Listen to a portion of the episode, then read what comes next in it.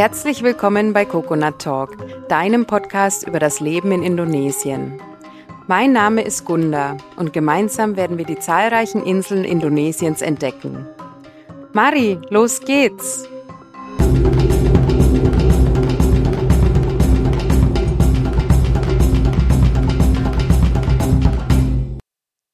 Hallo und herzlich willkommen zu einer neuen Folge beim Coconut Talk. Ich habe mich diesmal mit Claudia verabredet und Claudia hat uns was ganz Spannendes erzählt. Und zwar war sie 87 für ein ganzes Jahr auf Bali und hat dort studiert. Mittlerweile lebt sie wieder in Deutschland und hat ein faires Label gegründet, das sich Fair Together nennt und traditionelles Handwerk aus Bali vertreibt. Unserem Gespräch werden wir heute hören, wie sie ihre Zeit auf Bali erlebt hat, wie es auch war, nach fast 30 Jahren wieder zurückzukehren und was ihr Label ausmacht. Vorab noch ein paar Worte in eigener Sache.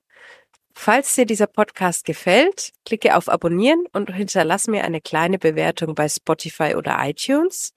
Du darfst ihn auch gerne mit Freunde und Familie teilen, wenn du denkst, dass es jemanden interessiert. Und wenn du mich kontaktieren möchtest, kannst du das gerne tun über hallo at coconut-talk.com. Jetzt aber erstmal viel Spaß mit unserer neuen Podcast-Folge. Hallo Claudia, schön, dass du heute mein Gast bist.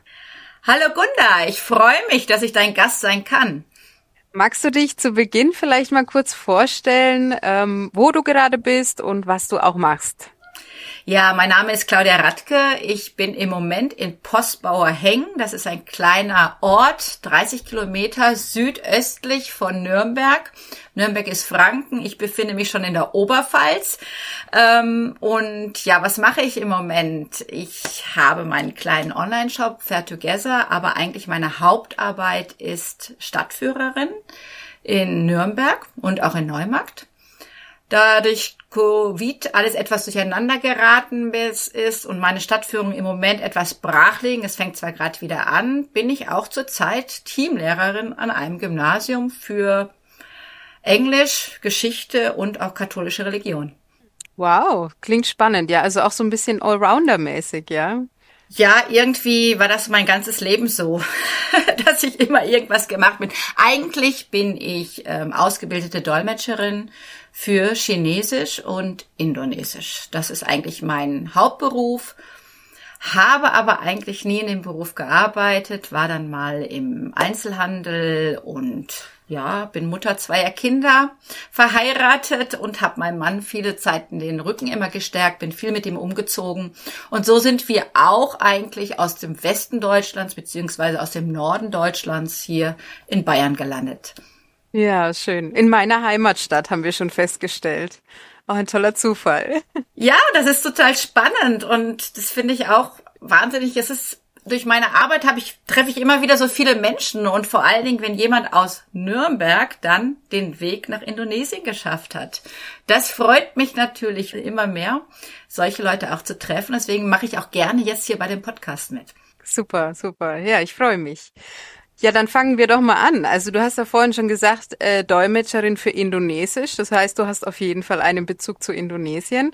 Wie war das denn so das erste Mal? Oder wie kamst du überhaupt dazu und, und, und das auch auszuwählen? Das ist ja jetzt auch nicht das gängigste, denke ich mal. Erzähl doch mal. Vieles in meinem Leben ist zufällig entstanden oder schicksalsmäßig, würde ich so sagen. Auch dadurch bin ich eben dahin gekommen. Ich habe 1985 nach dem Abi angefangen, ähm, Übersetzer für Chinesisch zu studieren. Damals noch in Bonn, das war damals noch die Hauptstadt von Deutschland. Waren noch andere Zeiten und mein Seminar für die orientalischen Sprachen war direkt gegenüber vom Auswärtigen Amt damals. Und bei diesem Übersetzerstudium, was damals absolutes Orchideenfach war, meine Eltern sind damals bemitleidet worden von den Freunden, was ihre Tochter denn da treibt, Chinesisch. Und dann kam noch Indonesisch hinzu. Da war für die meisten in unserem Umfeld war eigentlich der Ofen aus. Meine Eltern waren auch etwas skeptisch. Die haben gesagt, wir geben dir mal ein Jahr, probier's mal und wenn es dann nicht ist, dann mach bitte was anderes. Eigentlich war wirklich mein Hauptfach Chinesisch, aber ich musste, um Übersetzer zu machen, musste ich eine zweite asiatische Sprache machen. Also ich hatte dann die Auswahl zwischen Japanisch, Koreanisch, Vietnamesisch und auch Arabisch.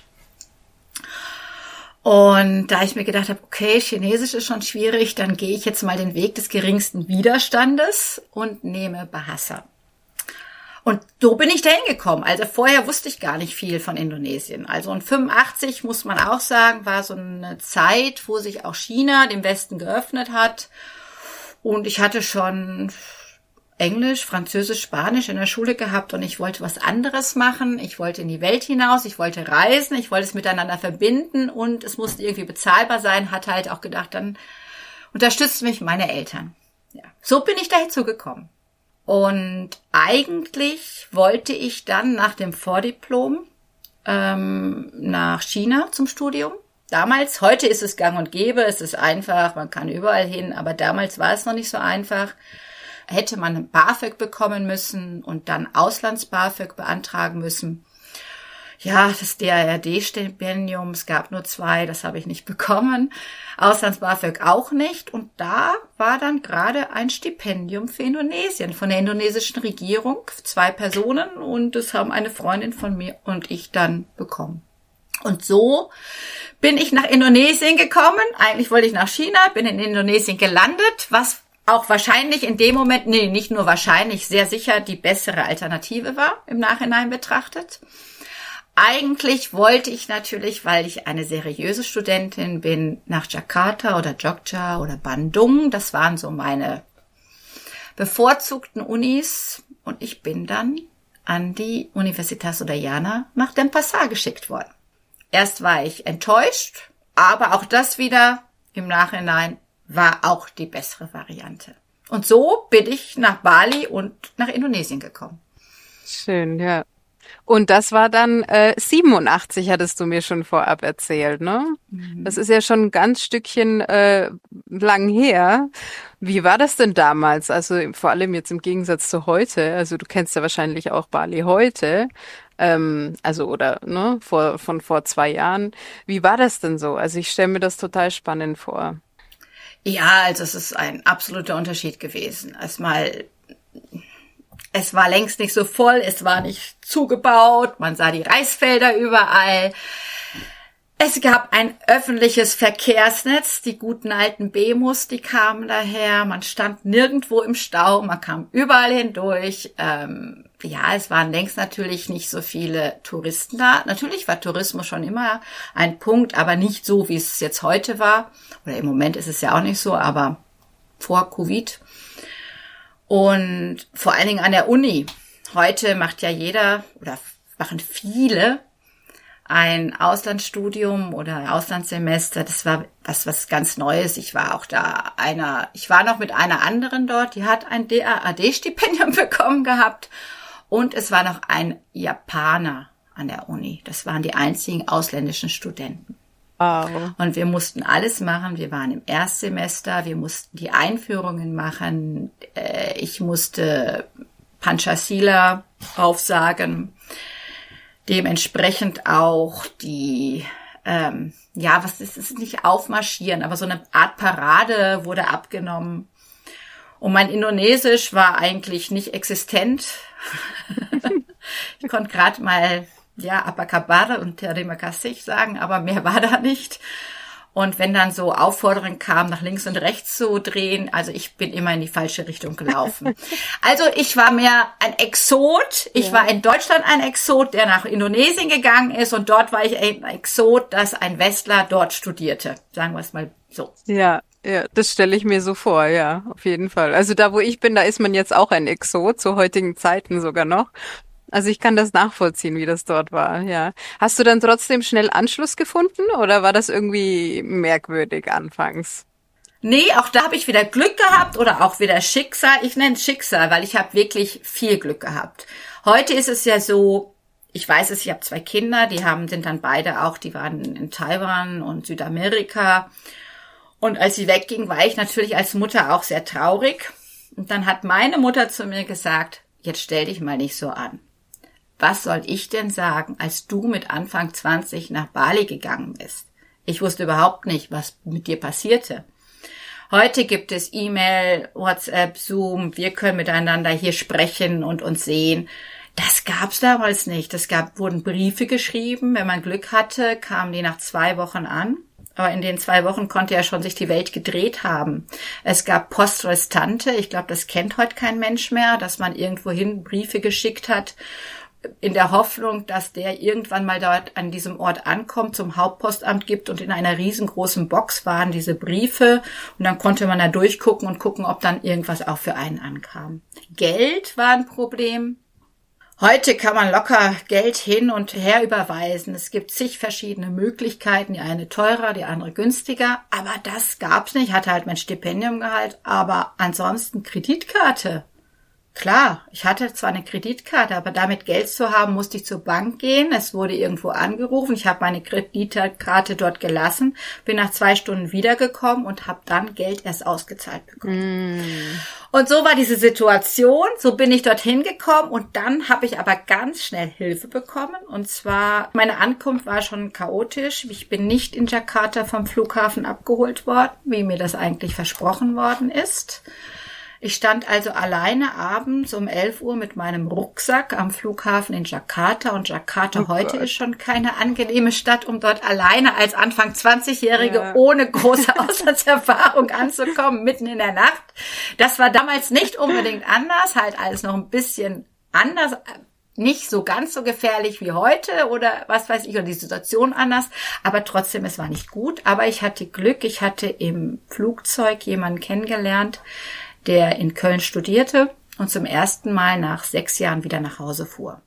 Und der sah mich, der hatte schon im Flugzeug gesagt, na, meinst du wirklich, dass du abgeholt wirst? Und ja, er hat das dann auch beobachtet und hat dann gefragt, ob ich nicht mit seiner Familie mitgehen sollte. Und ich natürlich, oh Gott, wo gehe ich da hin? Aber die waren alle da, Oma, Opa, Tanten, Neffen, alle waren da.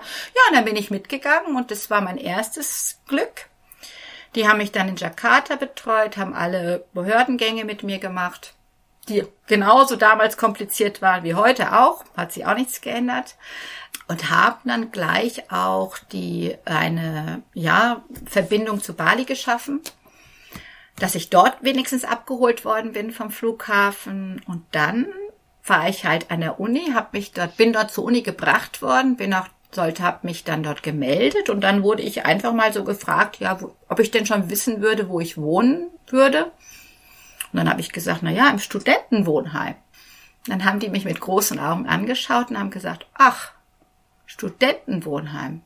Ja, wir haben eins, aber das ist nur für Männer. Oh. Dann stand ich auch wieder dort, habe gedacht, so, hm, gut. Dann musst du dir eine Unterkunft suchen, aber auch da wieder Schicksal. Äh, dort war der, der mich dort aufgenommen hat, hat dann überlegt und sah halt auch meine Not und hat dann gesagt, na ja, wenn ich wollte, sie hätten zu Hause noch ein Zimmer frei, könnte ich mit ihm dorthin kommen. Ja, und dann bin ich dann, nach habe ich dort gewartet, bis er Dienstschluss hatte und bin dann mit meinem Rucksack auf seinem Moped zusammen, also hinten drauf, dann zu ihm nach Hause gefahren wusste auch nicht, wo ich da hinkomme, ob das so richtig war oder nicht. Habe einfach vertraut und habe gesagt, es wird schon irgendwie schief gehen. Und das war auch wieder mein Schicksal, mein Glück. Ich bin dann in dieser Familie richtig aufgenommen worden. Das ist so meine zweite Familie dann gewesen. Also ich bin auch wirklich wie als Tochter dort aufgenommen worden bei allen möglichen Dingen und äh, ja, habe dann in Kessiman ähm, auch südöstlich von Bali, also praktisch zwischen Denpasar und Sanur dann. Ja, so sind sie eigentlich, gell? Mit der Gastfreundschaft und, und dieses Aufnehmen in die Familie und du bist gleich Teil davon und das ist äh, eigentlich schon normal. Ja, schön. Und da warst du dann ein ganzes Jahr dort. Ja, ich bin innerhalb der Familie nochmal umgezogen in ein anderes Haus und all sowas, aber ich habe wirklich ein ganzes Jahr dort gelebt. Studium, muss ich ehrlich im Nachhinein sagen, war jetzt nicht ganz so dolle, weil wenn man heute Dempa, äh, oder Bali kennt und runter geht nach Nusa Dua, Bukit, da ist, sind ja diese großen Unigebäude. ich war das erste Jahr, dass da unten praktisch, wo die Uni von Denpasar nach unten hin ausgelagert worden ist. Als ich da war, war Bukit war nichts. Es gab in Nusa Dua ein oder zwei Hotels. Ansonsten war das ein trockener Berg. Da gab's nichts, da gab's kein Wasser. Da waren ein paar Wasserbüffel, die da hin und her waren, aber ansonsten war nichts. Es waren ein paar Bauten, ein paar Häuser von der Uni. Diese hatten auch keine sanitären Anlagen. Also die sanitären Anlagen waren da, aber es gab halt kein Wasser. Und die Studenten wurden jeden Tag mit dem Bemo von dem Passat dorthin gekarrt. Aber die Dozenten hatten eigentlich keine Lust. Die blieben dann in dem Passat, deswegen ist ganz oft die Uni ausgefallen. Und ich bin halt letztendlich als Fünftsemester zu den Erstsemestern gekommen und das war jetzt so, dass für die meisten Indonesier, die dort waren, war das erste Mal alleine weg von zu Hause.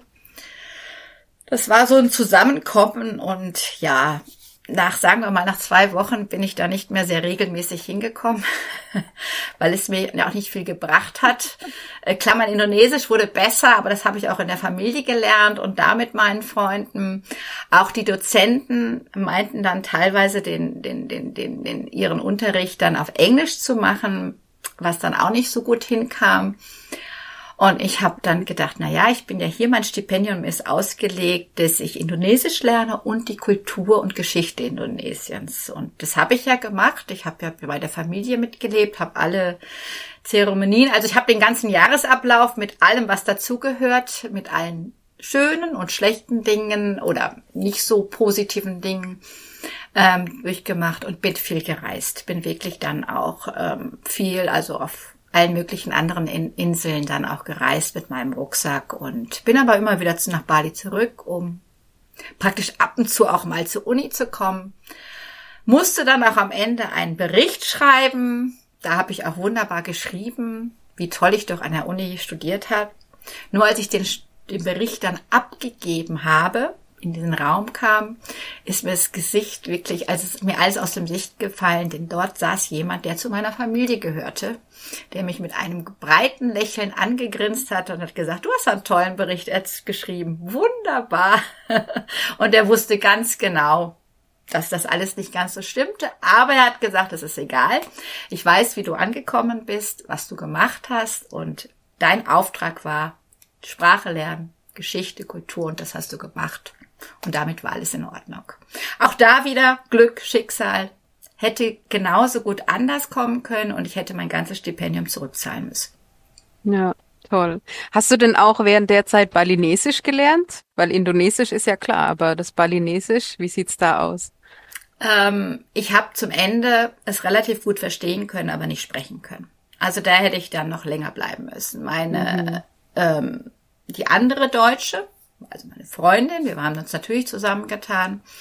So ein bisschen deutsche Kultur muss man ja auch haben. Und es tut auch immer ganz gut, ab und zu mal mit Gleichgesinnten sich auszutauschen. Ähm, die ist dort geblieben dann und hat dann wirklich dann in der Zeit, wo ich, wo wir angefangen haben, dann hat sie auch angefangen, Balinesisch zu lernen. Also mehr, ich hätte mir, mir, mir hätte noch was gefehlt. So ein paar Dinge kann ich noch, aber mh. Mhm, mh. nee, habe ich leider nicht gelernt. Dann war ja mein Jahr schon vorbei und ich musste ja wieder zurück. Mhm. Und was hast du denn aus der Zeit besonders mitgenommen oder was hast du da besonders schätzen gelernt? Was sagst du, Bali oder Indonesien? Ja, was, was hat dich da am meisten fasziniert? Dieses Unvoreingenommene auf Leute zugehen, die Gastfreundschaft, die Flexibilität und dieses Offene und dass man einfach auch mal sagt, wir machen jetzt einfach, egal wo es hingeht, einfach auch dieses Gottvertrauen, diese Spiritualität, die da natürlich dahinter ist und Dinge einfach auch mal hinzunehmen, so wie sie sind und aber im Gleichen zu denken, es wird schon gut gehen irgendwie. Und das hat mich eigentlich mein ganzes Leben lang bis heute begleitet. Mhm. Wo ich manchmal heute hier auch meine Familie manchmal in den Wahnsinn treibe, wo ich sage, na ja, alles wird, man sagt ja heute im Deutschen wird ja ständig gesagt, alles wird gut. Mhm. Was ja so ein, hm, so eine Phrase ist und dann alle sagen, ja, ja, alles wird gut, ne. Aber alles wird gut, wenn man meine Familie fragt, dann sagen sie, das ist ein typischer Claudia und damit bringt man Ruhe rein und diese Ruhe, dieses, mein Gott, regt euch doch mal nicht auf alles ab. Nehmt doch mal das an, was jetzt ist, seht es positiv und dann wird es weitergehen. Hm. Also das habe ich wirklich aus da mitgenommen. Ja. Ich finde, es ist manchmal schwierig, sowas aufrecht zu erhalten. Also es ist schön, wenn du nach all den Jahren das auch immer wieder noch verinnerlichst.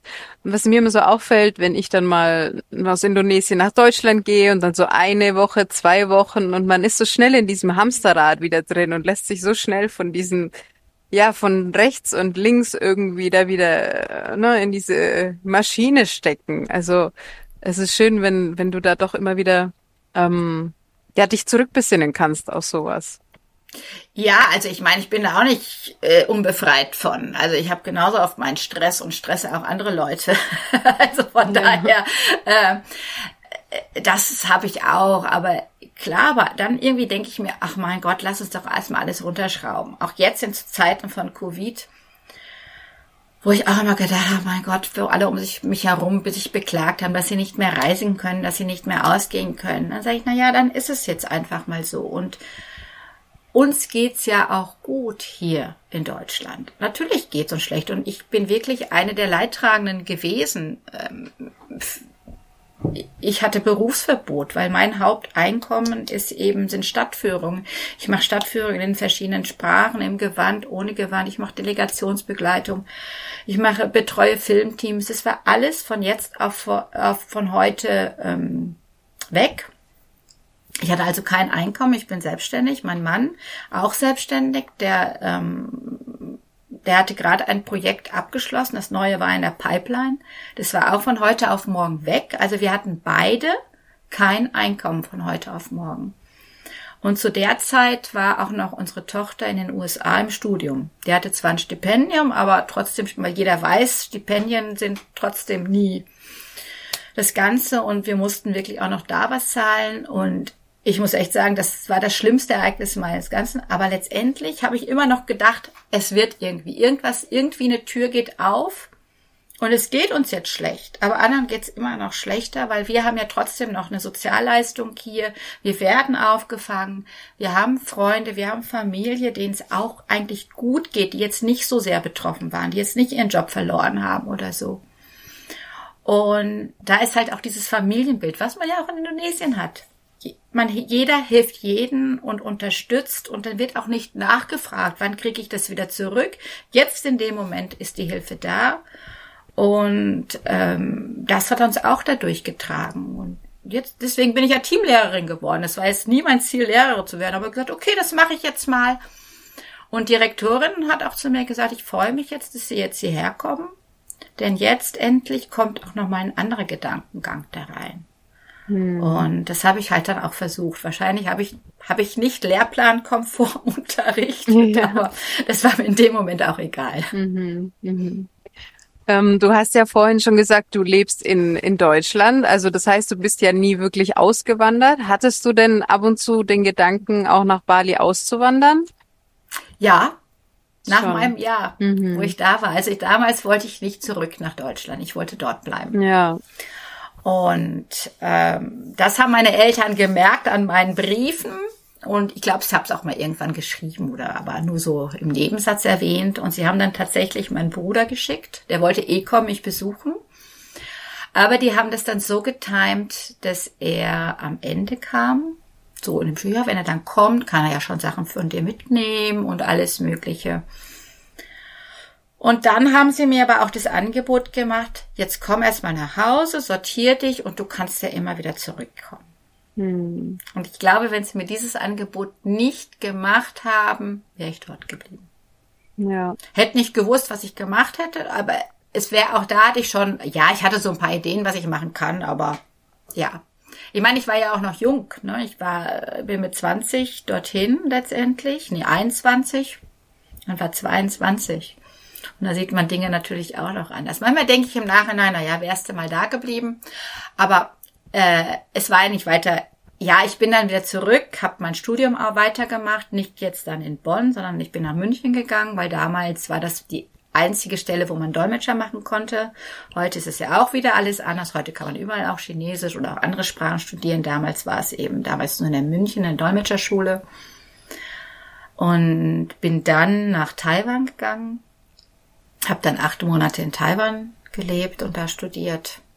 Ja, bin wieder zurück nach Deutschland. Da wollte ich nicht bleiben, obwohl es mir total gut gefallen hat. Aber irgendwie, oh nee, das war mir. Bin aber immer wieder zwischendurch auch gereist, war zwischendurch auch in der Zeit auch wieder in Indonesien und Bali. Immer auf meinen Wegen hin und zurück bin ich immer wieder dort vorbeigekommen. Ja, und dann nach dem Studium habe ich dann mal komplett was anderes gemacht, weil ich dann das Gefühl hatte, ich muss mal sesshaft werden. Ne? Ja. Dass ich, weil ich immer unterwegs war, ich habe dann immer mal da wieder in einer Wohngemeinschaft gelebt, da wieder immer bei meinen Eltern bin ich zehnmal ein- und ausgezogen. Äh, das, das war immer wieder ein Hin und Her und dann hatte ich das Gefühl, ich muss sesshaft werden, wollte ich auch und deswegen habe ich eben im Einzelhandel da ein Trainee gemacht. Ja, und da habe ich meinen Mann kennengelernt. Wir haben geheiratet und dann war es wieder aus mit der Sesshaftigkeit, weil der auch ständig umgezogen ist, jobbedingt. Und so sind wir dann auch dann auch in die USA gekommen. Erst nach Leipzig, was damals kurz nach der Wende. Es war auch fast wie ein Auslandsaufenthalt, sage ich immer, weil es kurz nach der Wende Ostdeutschland, Leipzig, also heute wer Leipzig heute kennt, ist wunderschön. Es ist nach wie vor auch noch einer meiner Lieblingsstädte in Deutschland. Aber ich habe den ganzen Wiederaufbau da praktisch mitgemacht. Ja. Dieses ganze Chaos, ja. Und dann sind wir hier nach in den Nürnberger Raum gekommen, wo ich gedacht habe, jetzt hör du gut zu. Als Fränkin und Nürnbergerin, ich fand's schrecklich hier am Anfang. Ich fand's so furchtbar. Die Franken, meine Güte. Ich komme ja aus dem, ich bin eine Westfälin, bin aber im Ruhrgebiet aufgewachsen und mein, durch mein ganzes immer hin und her bin ich, ja, bin ich es gewohnt, dass Leute mit mir reden. und dass ich denen nicht alles aus der Nase ziehen muss. Ja, ja. Und vor allen Dingen, ja, ja. weißt ja, Franken, das ne? typische fränkische Lob kennst du ja, ne? Genau. Du kannst es besser aussprechen als ich. Dieses schöne passt schon. Passt schon. Mhm. Das heißt für mich ja gerade geht so. Ja. ja. Das heißt für mich geht so. Ne?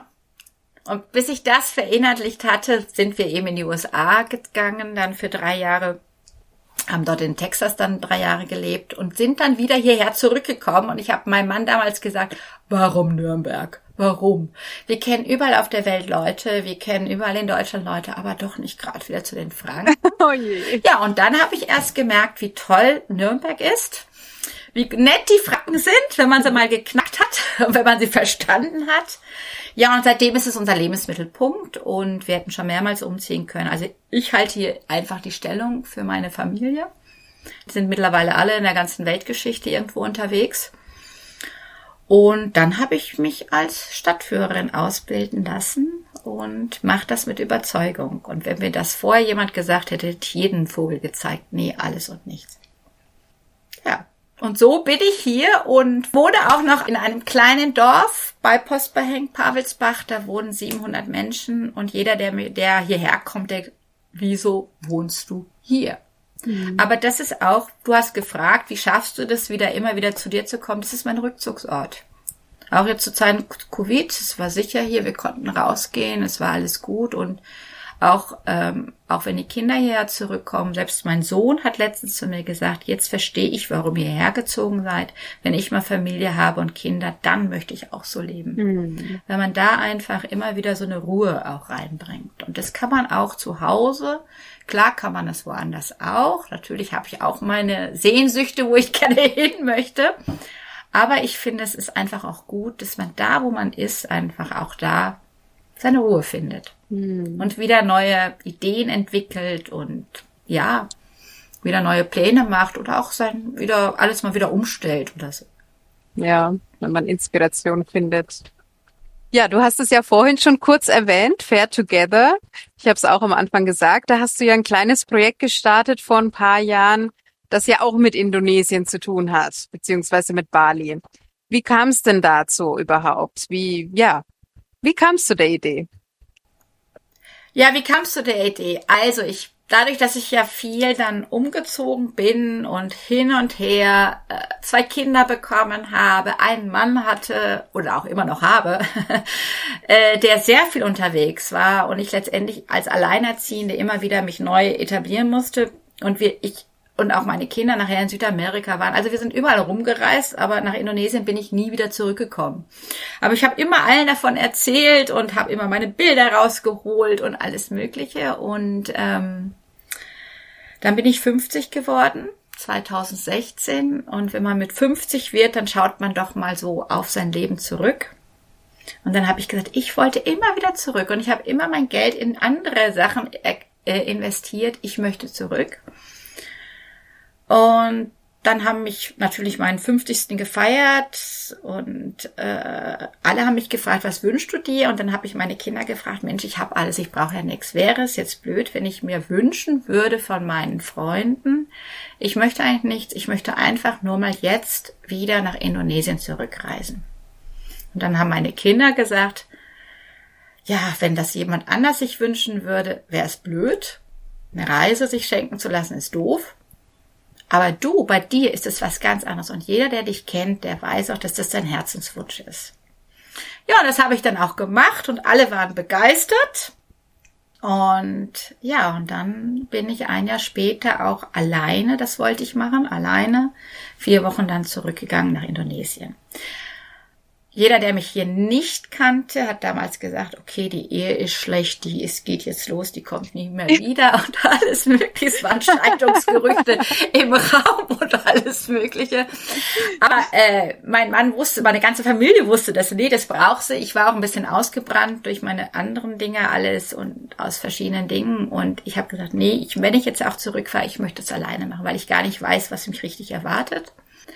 Ich habe das natürlich verfolgt, was auf Bali los, wie sich entwickelt hat. Ich habe es ja von anderen gehört, die da waren äh, und habe ich gedacht, na ja, und auch meine meine Familie, meine Freunde von damals, die habe ich ja auch nicht lange nicht gesehen. Und es ist ja mhm. immer, wenn man dann nach 30 Jahren fast bisschen weniger, aber knapp 30 Jahren wieder an einen Ort zurückkommt. Das kann gut gehen, das kann genauso gut nach hinten losgehen. Mhm. Und so bin ich auch hin. Deswegen habe ich meinen Flug nach Jakarta gebucht nicht direkt nach Bali, weil ich gedacht habe, ach nee, lass mal. Und Jakarta kommst du von überall wieder hin zurück, egal, weil eigentlich war mein Plan, du fliegst nach Bali, besuchst alle mal, guckst mal, wie es ist und dann schaust du mal. Ich hatte keinen Plan das hat auch alle Leute irritiert, dass ich keinen Plan hatte, dass ich keine festgelegte Reiseroute hatte, dass ich halt einfach nur einen kleinen Rucksack hatte und ähm, Freunde von mir, das war auch ganz süß, die hatten mir für meine ersten zwei Nächte ein Hotel in Jakarta gebucht, mit allem Zip und Zap. Ich hatte sogar einen eigenen Butler, weil es ja mein oh, Geburtstagsgeschenk wow. war. ja. Ja, ja, ich habe so in so einem Hotel habe ich noch nie gewohnt. Also, wow. Ich war auch überfordert in der Lobby, als ich dann eincheckte das war auch schon, dann kam man in so ein privates Raum, damit das alles natürlich ganz, ja, familiär war und ganz intim, wurde man da eingeschickt. Und ich halt mit meinem kleinen Rucksack, ich hatte wirklich nur das Nötigste dabei, fragte man mich dann, wann denn mein Gepäck käme. Und dann habe ich gesagt, nee, das ist mein Gepäck. Also ich war ja, und ich hatte echt einen Super. Butler, den ich dann per WhatsApp rufen konnte und alles, aber ich war schon allein mit dem ganzen Bad, wo diese ganzen verschiedenen Duschknöpfe und alles war ich absolut überfordert und hab wirklich, ich konnte mich nicht duschen. Ich musste den Butler, ich musste mich wieder anziehen, den Butler rufen, dann kannst du mir mal die Dusche einstellen. Die haben auch gedacht, wer ist das? Naja. Schön. Das war mein Start, habe ich gesagt, naja, es ist jetzt ganz schön hier in Jakarta. Aber das ist ja nicht Indonesien, das ist ja, das kann, das ist austauschbar, das kann man überall auf der Welt so haben. Ja, und dann bin ich wirklich nach Indonesien, nach Bali dann gegangen und hatte ja schon vorher dann auch, das ist auch ähm, so eine Sache, ich hatte meine Freunde so ein bisschen durch Briefkontakt, das war dann irgendwann vorbei dann auch und durch die Welt und ich habe die alle wieder durch Facebook wiedergefunden. Ich bin kein großer Fan von Social Media. Macht da auch nichts. Ihr habt zwar meine Accounts, aber ansonsten bin ich da echt ganz, äh, ja, müsste ich mal mehr machen, aber es ist irgendwie so. Es ist, glaube ich, weiß ich nicht. Meine Tochter sagt immer, mach mal, aber nee, ich hatte dann irgendwann meinen Status verändert von nicht verheiratet zu verheiratet. Dann habe ich plötzlich Glückwünsche zur Hochzeit bekommen. Da habe ich gesagt, nee, das ist nicht meins. Und dann habe ich gedacht, nee, damit kannst du nicht umgehen. Für solche Sachen ist in Social Media klasse. Ich habe die alle wiedergefunden und natürlich super. Ja, und dann wollte ich im Hotel wohnen und dann haben die gesagt, nee, nee, nix da, du kommst zu uns und ja, ich wollte eigentlich nur ein paar Tage dort bleiben, wollte mich das anschauen, wie es ist. Ja, und Reisen in Indonesien, daraus ist nichts geworden. Mein ganzer Aufenthalt war dann auf Bali und dann bin ich wieder zurückgeflogen. Hm. Nachdem ich den Schock über den Zustand von Bali dann ja. überwunden habe, also den ersten Schock. Genau, ja, das wäre jetzt die nächste Frage. Also nach so einer langen Zeit ist es dann schon bisschen heftig, denke ich. Ja, es war. Also ich war ein bisschen vorbereitet, aber es hat mich wirklich geschockt. Ich meine, dass der Flughafen größer ist und das ja alles klar, war mir war klar. Aber als ich aus dem Flughafen rausgekommen bin und meine Freunde mich abgeholt haben und eben danach Kessimann gefahren sind, ich wusste überhaupt nicht, wo wir waren. Ich dachte, ich wäre irgendwo gelandet, wo ich noch nie in meinem Leben gewesen bin. Ja. Ich habe nichts. Sie haben sich, ja, die haben extra nichts gesagt, weil sie sich das schon gedacht haben. Und dann haben sie immer gesagt, ja, das ist das und das. Ich habe nichts wiedererkannt. Also ich musste mir das auch erst wieder richtig erarbeiten. Gut, als wir das in Kesselmann waren, dann habe ich es wieder erkannt, weil die Häuser standen noch da, aber es war natürlich auch alles voller und auch dieser ganze Verkehr und dieses ganze ist, ist ähm, irre, ja. Ja. Aber das Schöne ist halt, trotz, obwohl das äußerlich halt sich geändert hat, nicht unbedingt zum Positiven, wie ich finde, ähm, gut, aber ja, man kann es ja auch nicht so halten. Dass ich ich kann es den Balinesen auch nicht verdenken. Es ist Tourismus, was wirklich auch Geld dorthin bringt und man muss auch leben. Natürlich hat man natürlich dann auch einen bestimmten Lebensstil jetzt bekommen und auch der ganze Lebensstand ist natürlich viel, viel höher als wie ich es gekannt habe. Aber es ist natürlich auch schwierig. Und ob alle Balinesen jetzt davon wirklich was rausziehen. Das ist ja auch nochmal so fraglich, weil ja doch vieles in Investorenhand ist und von außen her und auch gerade auch von Java her und aus der ganzen Welt ist. Aber die Mentalität ist halt geblieben. Und das hat mich dann gefreut, dass ich das halt wieder gesehen habe und dass ich halt auch wieder überall so aufgenommen worden bin. Das hat mich doch sehr, das hat mich auch sehr berührt. Mhm. Und weil das ist auch nicht. Und dann habe ich mir auch überlegt, was ist, wenn jemand lange weg war und jetzt nach Deutschland wiederkommt, wie ist es da? Ich glaube, jetzt bei mir in der Familie würden wir sagen, ja, es ist so, weil wir auch, ja, aber, und es war einfach schön. Auch Kinder, die ganz klein waren, die ich kannte, die gerade geboren sind, die jetzt groß sind und die jetzt aber auch in der Welt, ich kenne jemanden, der jetzt auch in Schweden ist und all solche Sachen. Das ist irgendwie witzig und die dann auch gesagt, ja, das ist meine Schwester ich bin anderen vorgestellt worden, das ist meine Schwester oder ne, ja. das ist, sie gehört zur Familie. Ja. Ja. Das ist schon irgendwie, ist toll. Toll, ja, ja. Und da warst du dann äh, vier Wochen und ähm, bist dann erstmal wieder zurück. Bin dann erstmal wieder zurück, ähm, bin dann erstmal wieder zurück und habe dann gesagt, ja, also das geht jetzt nicht, ich muss da jetzt jährlich hin, auf jeden Fall, auf jeden Fall und vielleicht kann ich ja auch was machen damit, irgendwie, weil ähm, meine Freunde, das ist jetzt Hani und Gungalit, das sind so meine besten Freunde. Die waren auch während des Studiums schon meine be also besten Freunde. Wir haben viel zusammen gemacht. Gungalit gehört zu der Familie. Hani seine heutige Frau war äh, damals schon seine Freundin. Erstmal hat es mich wahnsinnig gefreut, dass die beiden zusammen sind. Ich meine, es ist ja auch nicht, wenn man im Studium befreundet ist, dann heißt es ja noch lange nicht, dass man heiratet und eine Familie gründet. Mhm. Das hat mich wahnsinnig gefreut, weil ich einfach finde, dass die sehr gut zusammenpassen.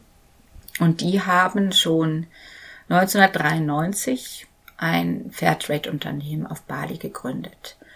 Und wenn ich das auch hier immer Leuten erzähle, 1993, da hat kein Mensch hier auch über Nachhaltigkeit. Klar, es gab Leute, aber jetzt, wie es heute in aller Munde ist, alles muss Fairtrade, nachhaltig, Bio, was weiß ich sein und dieses ganze, was, woraus wir jetzt heute dieses ganze Greenwashing und alles Mögliche haben.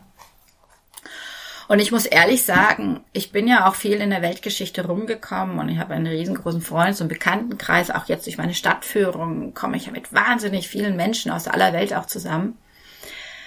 Und wenn ich alle mal so Revue passieren lasse, kenne ich niemanden anderen in der Welt, die wirklich sich so für eine ja faire Gesellschaft, fairen Handel ähm, einsetzt, eben diese Nachhaltigkeitsgedanken wie diese beiden. Mhm. Und äh, gerade auch, die sich auch damals schon, das habe ich vielleicht als Anfang 20-Jährige damals auch noch nicht so ganz verstanden, sich auch damals schon auch in Indonesien und Bali, also auch politisch auch dafür eingesetzt haben und da gab es so Diskussionsrunden. Mein Indonesisch war jetzt eine Diskussionsrunde, also es ist schon Indonesisch zu sprechen und einer Diskussionsrunde richtig aktiv zu folgen, das sind auch nochmal zwei Paar Schuhe. Ja, ja. Vor allen Dingen, wenn es um geschichtliche, politische und solche Sachen und wirtschaftliche Dinge geht. Also muss ich sagen, das, das hat mich im Nachhinein ein bisschen geärgert, dass ich das damals noch nicht so ganz, ich war vielleicht auch noch ein bisschen anders drauf in, ja. Und die haben damals schon sehr viel ins Leben gerufen und dann war da schon der Gedanke, Mensch, vielleicht kann ich das auch noch weiter in die Welt hinaustragen, im Kleinen und dann ist eben im darauffolgenden Jahr 2018 habe ich dann mit Fair Together angefangen. Mhm. Und habe mir dann auch, ich habe mir lange Gedanken gemacht, weil das ist so Projekte, die kann man ja nicht einfach so aus dem Boden stampfen. Da braucht man viel Arbeit dahinter. Nicht Arbeit ist es ja nicht. Natürlich ist es Arbeit, aber ich würde es jetzt nicht als Arbeit bezeichnen. Es ist ein Herzensprojekt und da steckt man gerne die Arbeit ab dabei. Ne? Also man muss sich trotzdem damit auseinandersetzen. Und ähm, ich habe mir halt überlegt, na ja, du hast eigentlich schon genug angegangen, weil meine Stadtführung, das ist auch ein Herzensprojekt letztendlich. Ne? Also jetzt haben sich ja viele umgeändert und ich hätte jetzt auch weiter als Lehrerin arbeiten können, aber ich habe es bewusst abgelehnt, weil ich gesagt habe, nee, ich will meine Stadtführung machen, weil mir das unheimlich viel Spaß macht, auch weil ich da auch kreativ sein, ich kann, ich lerne Menschen kennen, ich kann auch viel bewegen und ich kenne, ich versuche immer Dinge dann auch richtig zu machen. Nicht nur sagen, na ja, dann habe ich halt auch mal so ein Fairtrade-Sache da und wunderbar. Äh, ja, es ist, ist ja auch ganz schick, sowas zu haben. Na, machen ja auch viele und toll und Indonesien, ja super, das hört sich alles gut an. Und Bali kriegen ja auch alle glänzende Augen. Mhm. Also das wollte ich nicht. Äh, das wollte ich nicht, das habe ich mir schon ganz gut überlegt. Und dann haben auch meine Familie wieder gesagt, nee, mach das das ist etwas und das bist du auch. Mach das. Wir unterstützen dich, weil es ist ja eigentlich eine One-Woman-Show. Ja. Letztendlich ist, ich werde, jetzt merke ich immer von vielen überschätzt, wer wir alles sind. Ich, natürlich mache ich das auch mal mit meinem Team. Mein Team ist meine Familie. Das ist meine Tochter vor allen Dingen, die mich da unterstützt. Und mein Mann wirtschaftlich, weil ich bin mehr die Freischwebende, der kriegt dann immer die Krise, der muss die Kalkulation dann mal machen und solche Dinge. Äh, wo ich ihn dann frage, da sagt er, nee, das geht jetzt nicht, warte erst mal ab. Ja, mein Sohn, der mich da auch unterstützt mit seiner rationalen Art, der ist Wirtschaftsmathematiker, der mich da auch immer wieder runterholt, wo ich dann denke, oh, man könnte das doch mal machen. Ja, und meine Tochter eben, die ist mehr so wie ich, die mich dann immer wieder inspiriert und sagt, das machen wir jetzt so und so und so. Und die eigentlich den Social Media Account übernommen sollte, aber jetzt leider auch einen Job angefangen hat und bei der gerade auch Land unter ist und aber die mich immer ermuntert und sagt, Mama, das kannst du.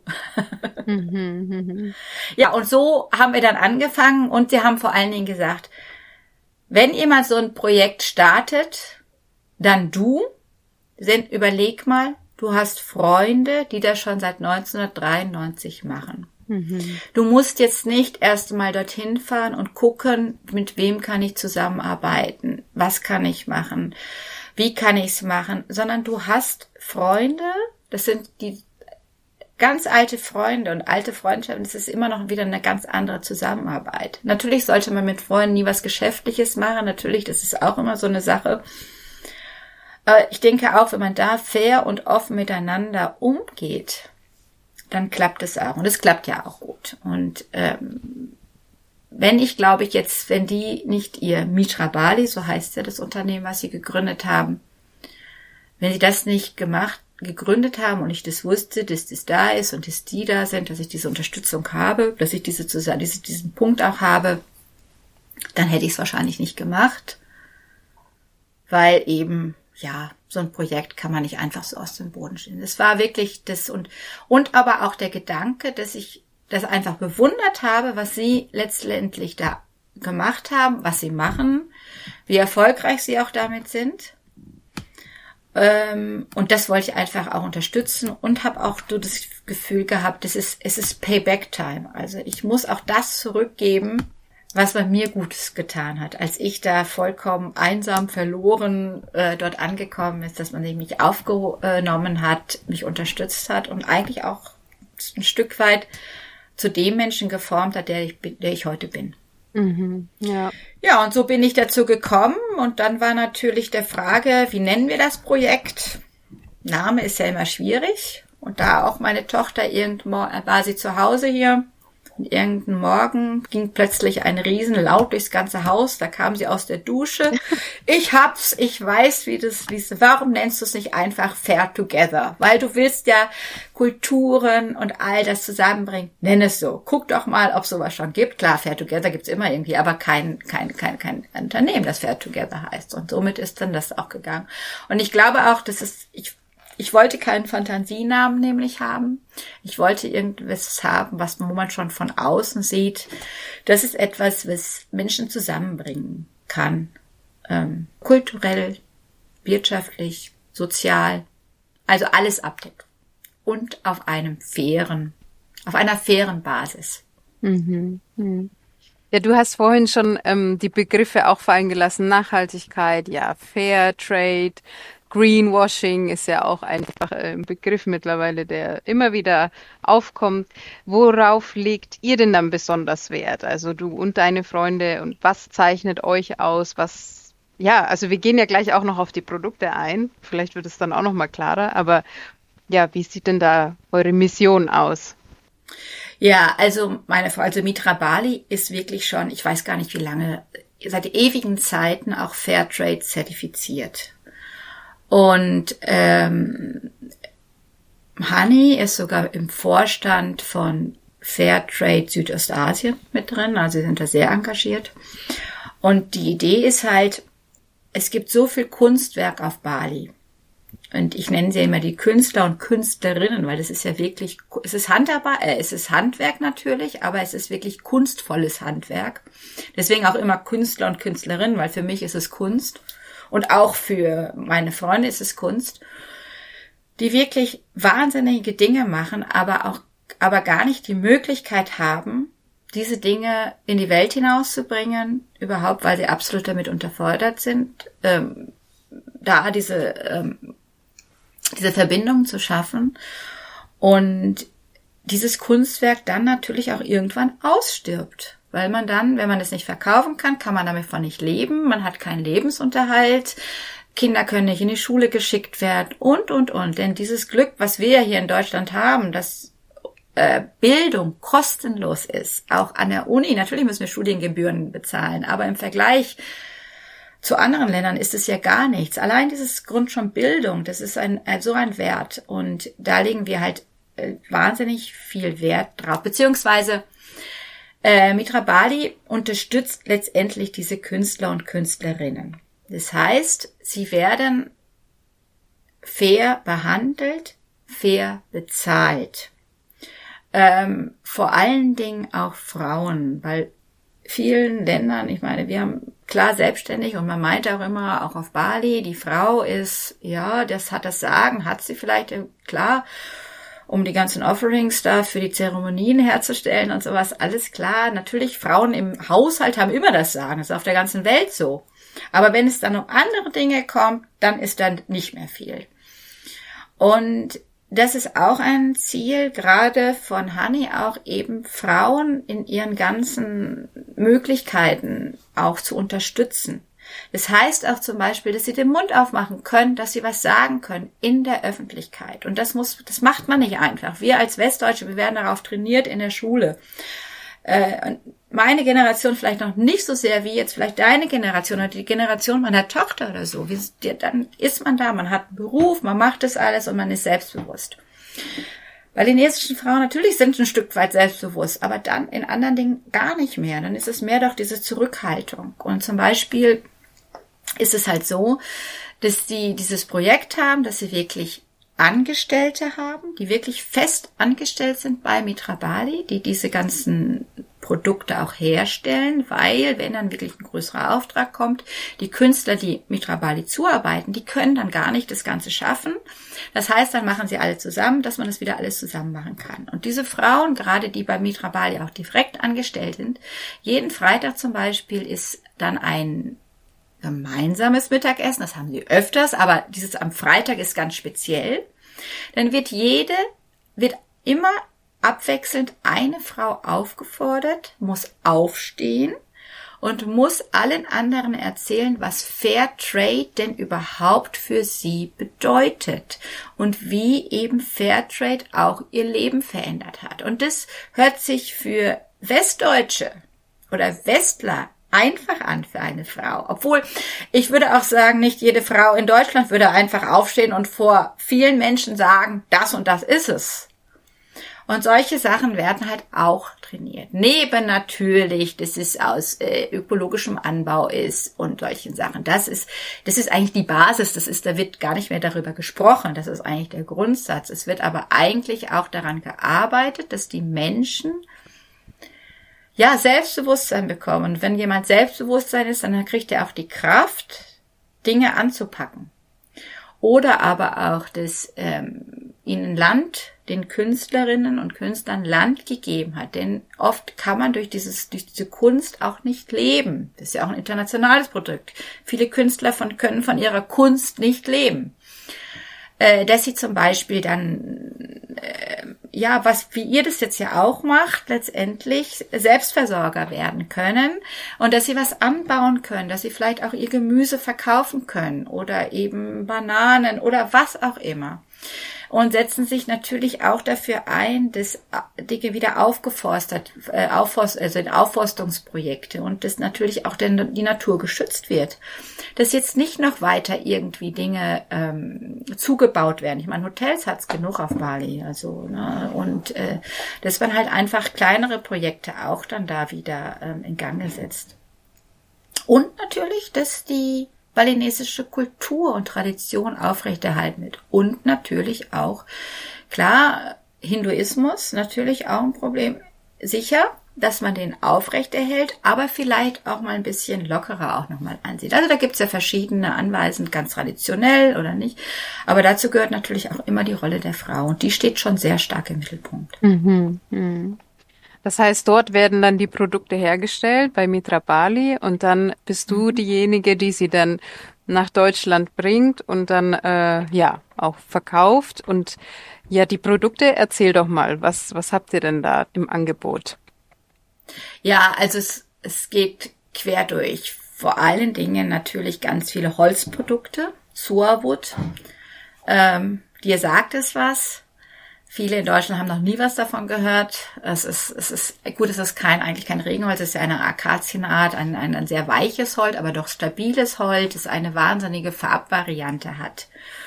Äh, das ist so eigentlich, das ist, und daraus werden letztendlich alle möglichen Dinge wie Schalen, Schüsseln, Tellern, Tellern, aber auch mm, ähm, Kleiderhaken zum Beispiel daraus hergestellt. Und das ist das Grundmaterial ähm, wo man dann ganz viele so Bambuseinlagen hat oder Kokosnusseinlagen oder auch Zimteinlagen. Also manche dieser Produkte, wenn man so ein bisschen darüber reibt, wenn es eine Zimteinlage hat, das riecht auch noch Jahre danach, hat es so einen kleinen Zimt darin. Also ganz natürlich dann auch.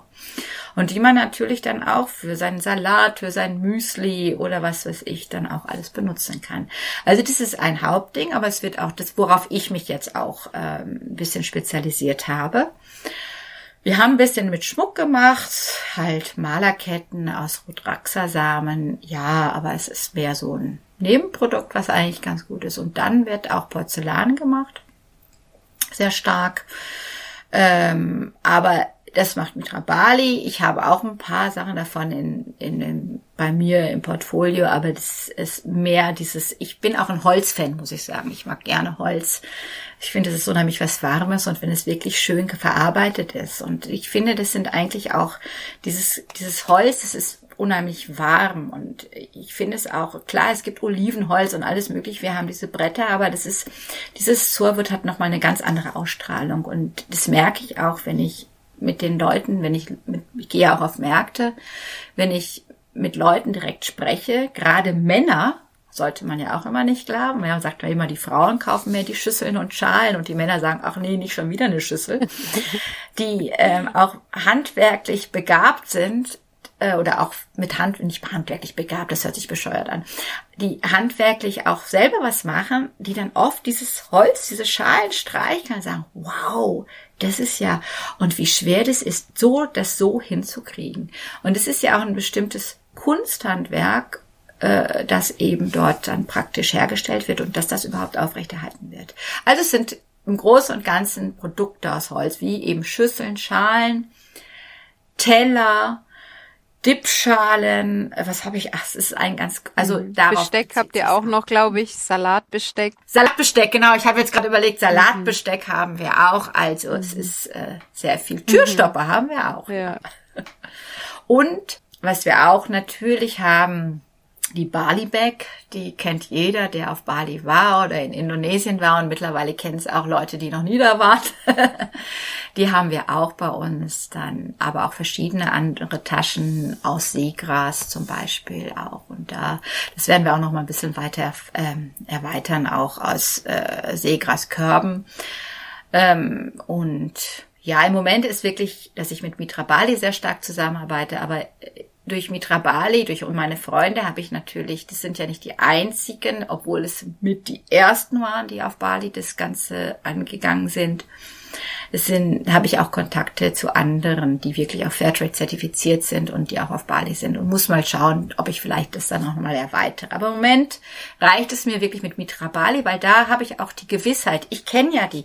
Dadurch, dass ich ja auch dann, ich bin ja dann auch 2018 wieder dort hergefahren, wollte jetzt ja eigentlich auch immer wieder hin. Es ist aus bekannten Gründen war ich nicht auf Bali.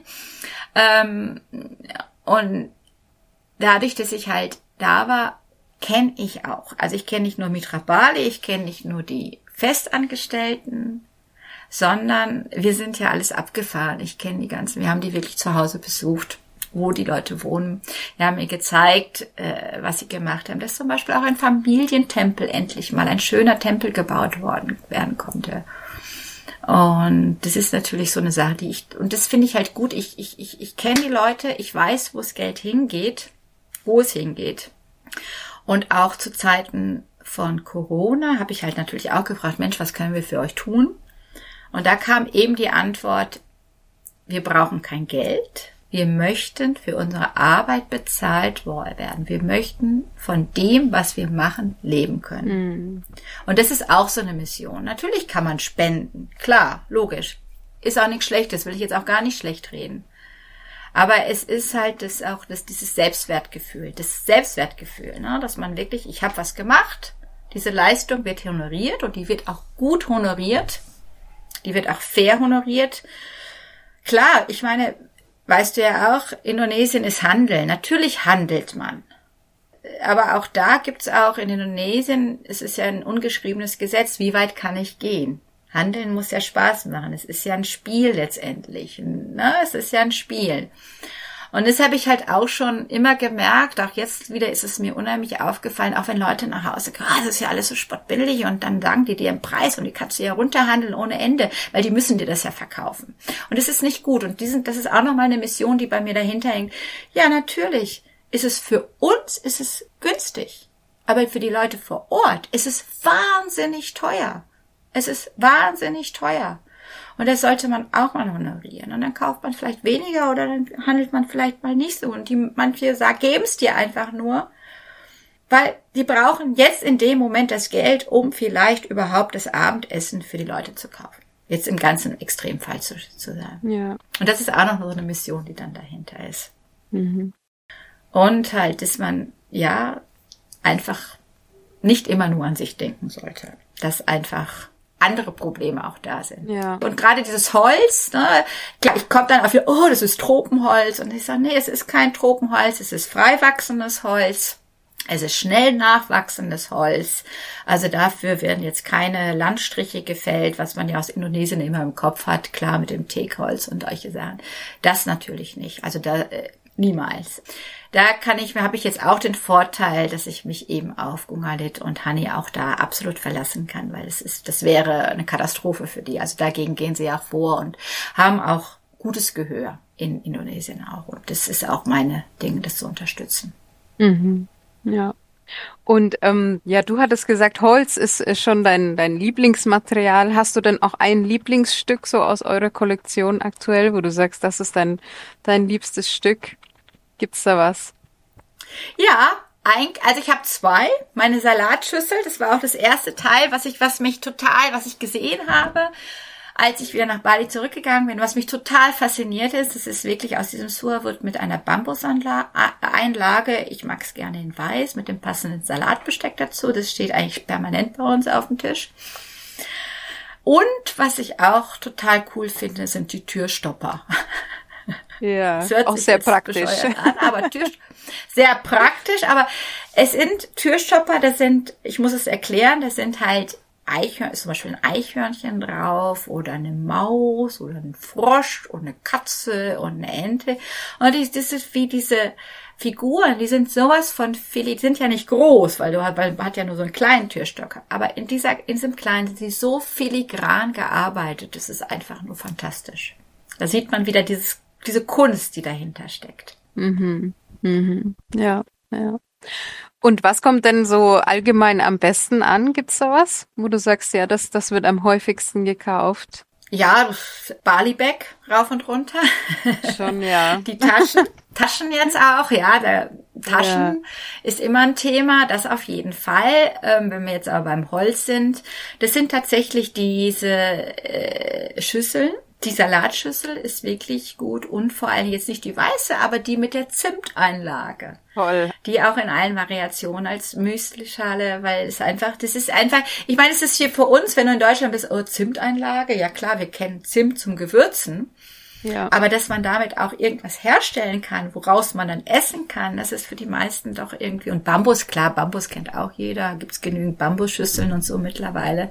Und es ist mit dem Zimt ist sehr gut. Und was jetzt auch gut geht, sind Holzteller. Mhm. Weil natürlich jetzt heute in Corona alle kaufen sich Campmobils. Auch Leute, die früher nie campen waren, gehen jetzt plötzlich campen, was ich auch, das ist ein anderes Thema. Und was man, braucht man, um campen zu gehen? Man braucht natürlich irgendwie was, was nicht kaputt geht. Und das ist nun mal meistens Plastik. Und jetzt doch haben viele das jetzt entdeckt, als ihr Campinggeschirr zu nutzen dann auch. Also Plastikteller, äh, Quatsch, Holzteller natürlich. Super, perfekt. Das ist jetzt auch groß. Ja, ja, interessant. Ja. Hm. Und wo kann man euch denn finden und eure Produkte?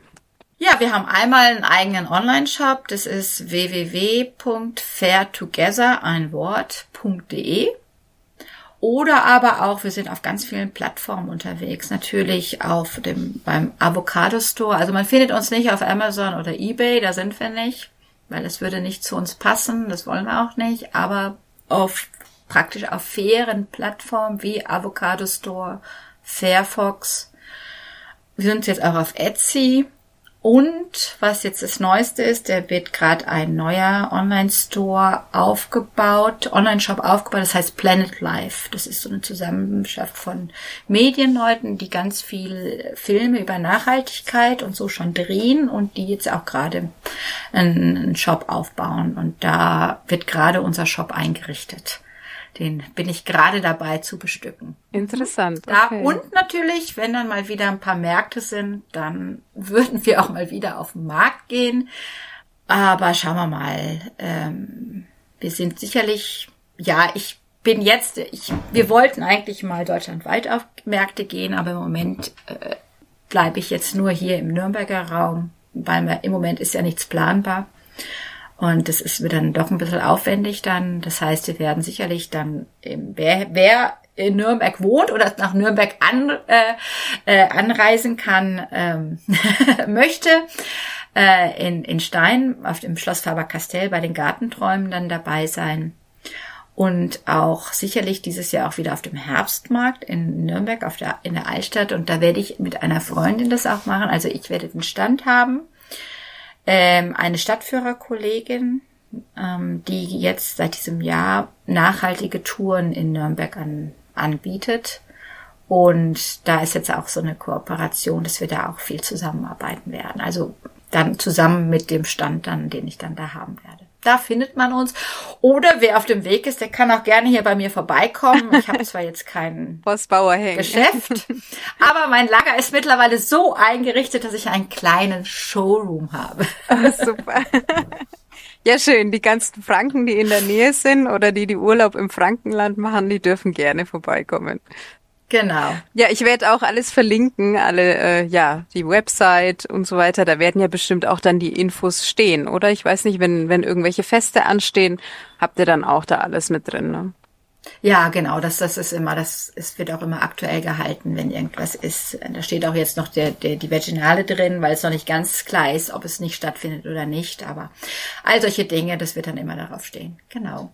Mhm, mhm. Schön.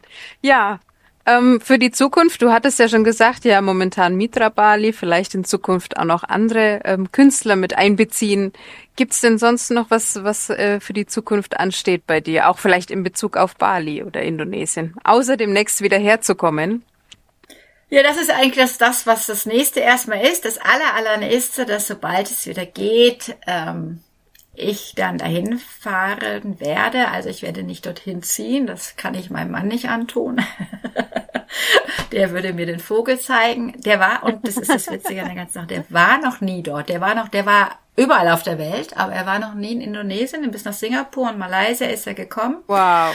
Aber äh, Indonesien, Bali war er nicht, aus keine Ahnung, weiß kein Mensch warum. Er war auch in Australien, aber irgendwie dazwischen hat er es ausgelassen und er will jetzt dann mal mit. und dann schauen wir mal. Also das ist jetzt so erstmal das nächste und ähm, was es ist jetzt kein richtiger Plan, was jetzt als nächstes ist. Auf jeden Fall soll das Ganze erweitert werden, die Marke Fair Together einfach auch bekannter zu machen. Und vor allen Dingen, das ist jetzt dann, wir sind natürlich jetzt auch in diese Covid-Zeit reingekommen. Das war jetzt auch nicht so ganz so klasse, und einen Online-Shop hochzubauen. Wenn man jetzt nicht einen riesen Armada an, an Webleuten hinter sich hat, dann ist es auch schwierig, das einfach bekannter zu machen, um dann so weit zu kommen, dass man vielleicht auch nicht nur Projekte über Mitra Bali auf Bali unterstützt, sondern direkt auch Projekte unterstützt. Das ist eigentlich so das Ziel dann. Aber dafür muss die Marke Fair Together auch bekannter sein und dann, ja, mehr dann auch noch dabei rumkommen, sage ich jetzt mal so. Und es ist nicht nur so ein, dass es sich gerade hält, dass es gerade auskommt ist, sondern dass es wirklich dann auch so viel dann jetzt dann abwirft. Nicht, ja. dass ich davon leben kann, das ist nicht das Ding, sondern da habe ich auch mein, mein anderes, sondern dass man damit dann auch wieder noch andere Projekte noch mehr unterstützen kann. Super. Ja, dann hoffe ich mal, dass auch diesen Podcast noch viele Menschen hören und äh, ja, auch die Marke bekannter wird. Und ich bin gespannt, was es dann in Zukunft von euch gibt. Und bedanke mich schon mal. Es war ein tolles Gespräch. Wir sind jetzt schon über der Zeit eigentlich, aber es war super interessant. Und ja, wünsche dir alles Gute, wünsche euch alles Gute und vielleicht hört man sich mal wieder. Ja, gerne. Ich habe schon gemerkt, bei dir wurde es immer dunkler. Da habe ich gedacht, wir sind jetzt schon über die ja. Zeit. Erst habe ich gedacht, es liegt an meinem Screen hier, aber ich gesagt, nee, nee, da wird's ja jetzt schon dunkel. ja. Jetzt nee, wird's also wirklich viel, dunkel hier, ja. ja. Ja. Ähm, ja, vielen, vielen Dank für die Gelegenheit, dass du mir diese Gelegenheit gegeben hast, überhaupt bei dem Podcast mitzumachen und eben auch noch diese Chance gegeben hast, das einfach auch in die Welt hinauszutragen. Hat mich echt gefreut, auch dich kennenzulernen. Ja. Ja. Und Sehr wünsche gerne. auch dir alles, alles Gute, auch für dich. Das ist ja auch ein riesengroßes Projekt, was du da gestartet hast. Dankeschön. Und wünsche dir viel Kraft und alles Gute, viel Erfolg. Finde ich, finde ich klasse. Dankeschön. Vielleicht, manchmal denke ich, hab ich, ich habe es dir ja schon mal gesagt, manchmal denke ich mir, ach, wäre eigentlich cool gewesen, wenn ich auch sowas gestartet hätte, damals. Mm. Aber irgendwie damals hat's mich dann, aber es ist vieles, aber es, ich bin auch nicht traurig drum. Dadurch habe ich andere Dinge gemacht Ja, und eben. wie gesagt, alles läuft schicksalsmäßig ab. Genau, das stimmt. Ja. Und siehst du, vielleicht sehen wir uns beim nächsten Mal in Nürnberg. Da werden wir dich dann für unsere indonesische Stadtführung organisieren. Wenn mein Mann dabei ist, dann kann er gleich mal meine Heimatstadt kennenlernen. Ist doch perfekt. Ja, gerne. Also ihr seid herzlich willkommen. Ich, ich bin ja hier. Wenn ich dann Ja, nicht gerade auf Bali bin. Ja, eben. Schauen wir mal. Ja, super. Dann alles. Gute dir. Ja, Dankeschön. Dir auch. Danke. Tschüss. Ciao. Tschüss. Wenn du auch nach Indonesien auswandern möchtest, um dir deinen Lebenstraum zu erfüllen, dann habe ich jetzt was ganz Besonderes für dich. Ich habe meine Erfahrungen und mein Wissen in einem kompakten Paket zusammengefasst, damit auch du bestmöglich davon profitieren kannst. In unserem Auswanderguide Leben in Indonesien findest du alle relevanten Infos, praktische Checklisten, hilfreiche Links, Dokumente zum Download und Zutritt zu unserer exklusiven WhatsApp-Gruppe. Den Link zum Guide findest du in den Shownotes dieser Folge. Wenn du außerdem schon immer mal Bahasa Indonesia lernen wolltest, kann ich dir den Indo Junkie Crashkurs empfehlen. Mit dem Gutscheincode COCONUT10 bekommst du 10% Rabatt auf den Kurs und dieser Podcast eine kleine Unterstützung. Auf coconut-talk.com findest du alle Folgen auch in schriftlicher Form. Und alle Links findest du außerdem auch in den Shownotes dieser Folge. Das war Coconut Talk, dein Podcast über das Leben in Indonesien. Wenn dir diese Folge gefallen hat, klicke auf Folgen oder hinterlass mir eine 5-Sterne-Bewertung bei Spotify oder iTunes. Dankeschön. Bis zum nächsten Mal. Sampai Jumpa.